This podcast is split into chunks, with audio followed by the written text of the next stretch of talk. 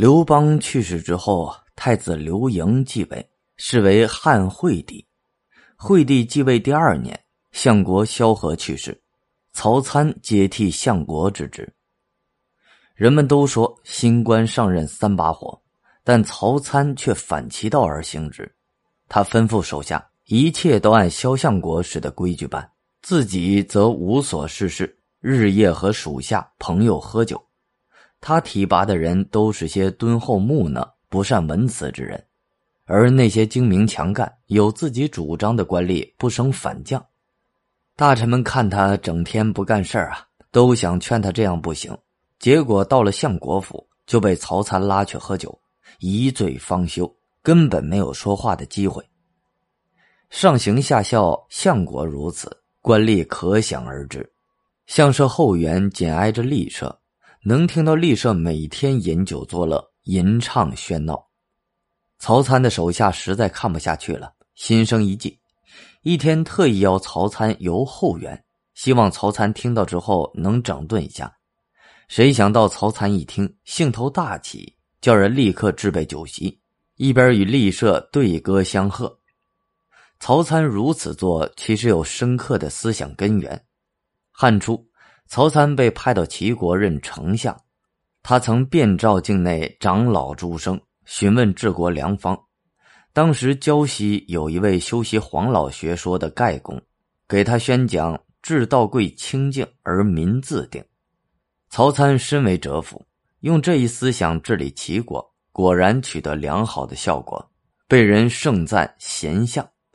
现在他当上了中央王朝的相国，便把这一思想应用到王朝政治上。但惠帝不理解曹参的用心呐，对他很不满。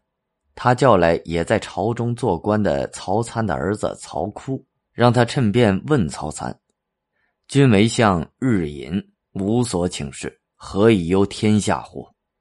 曹窟去问曹参，曹参大怒，叫手下打了曹窟二百大板。天下事岂容你插嘴？惠帝责备曹参，说是自己让问的。曹参问惠帝：“陛下觉得和高帝相比，谁胜我？”惠帝说：“朕岂敢忘先帝啊？”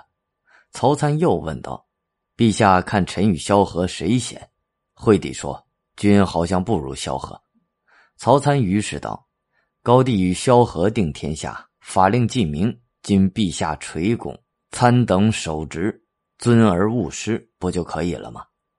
惠帝觉得很有道理。虽然曹参只当了三年相国就去世了，但是萧何、曹参的做法却深得民心。实在，相国萧、曹以宽厚清静为天下帅，民作画一之歌。画一之歌唱道。萧何为法，讲若化一；曹参代之，守而勿失。载其清净，民以宁一。最典型的事例是惠帝时期兴建长安城墙。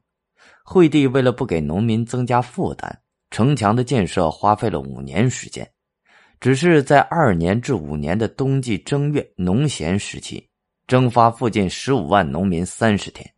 届时不管工程进度如何。都停工，让农民回家。惠帝在位仅七年就去世了。惠帝死后，吕后临朝称制，他大肆清除刘姓诸侯王，公然违背刘邦誓约，封吕氏为王，几乎危及刘姓天下。但是他也清楚的认识到凝聚人心、休养生息对于社会稳定的作用，在治国方针上。他依然坚定的贯彻刘邦的无为而治政策。惠帝吕后时期采取的一系列与民休息的政策有：惠帝即位当年就减轻田租，从十税一减至十五税一；在位期间，惠帝三次下诏减轻刑罚，废除秦始皇时所立邪书律，奖励孝悌立田，鼓励生育。吕后临朝时期。废除夷三罪族和妖言令，放宽对商贾的限制，两度实行货币改革，以促进经济发展。司马迁评价说：“孝惠皇帝高厚之时，黎民得离战国之苦。”君臣俱休息乎无为，故惠帝垂拱，高后女主称制，政不出防护，天下晏然。刑罚罕用，罪人世息，民物价强，衣食资止。应当说，司马迁的评价是客观而公允的。评价历史人物，不仅仅看其品德，还要看其对社会发展的作用和影响。吕后虽然心胸狭隘、心狠手辣，如他对戚夫人以及刘姓诸侯王所为，但是这属于宫廷内部争斗。在当时并未波及影响到王朝政治与社会。就执政而言，吕后事实上一直在积极贯彻刘邦制定的无为而治政策。吕后死后，文帝被从代王推为皇帝。文帝被周勃、陈平大臣推为皇帝，有两个重要原因：一是文帝为人仁孝宽厚；二是文帝的母家博士诸人都谨慎善良。事实证明，大臣的选择十分英明。